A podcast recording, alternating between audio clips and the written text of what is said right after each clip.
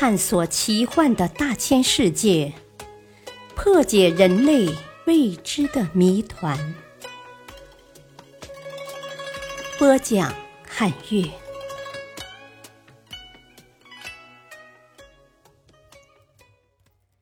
会旋转的小岛，在西印度群岛中有一个会旋转的小岛。西印度群岛位于大西洋及其属海墨西哥湾、加勒比海之间，主要岛屿有牙买加岛、古巴岛等。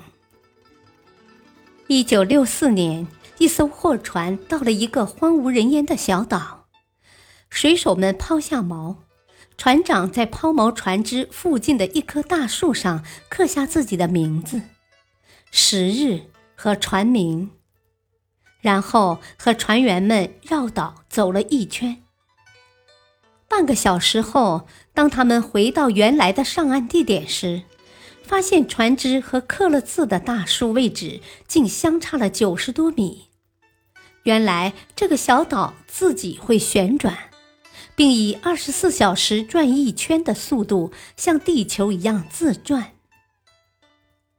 究竟为什么会出现这种情况呢？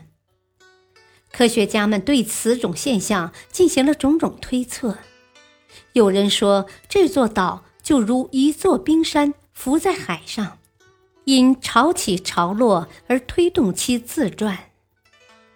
但是，西印度群岛是位于赤道不远的地方，这里没有四季，只有夏季，温度高达三十度以上，怎么会有冰呢？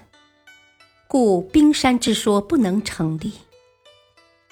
人们还猜测，是不是这里有特殊的地质结构，岛底形成支撑点状结构，且岛上部分与海底岩石部分分离，岛上可能有什么磁铁矿之类的东西，在地磁场的作用下，便产生了扭转力量，于是整个岛转动起来了。另一种解释是，这座岛的旋转和一种吃珊瑚的微生物有关。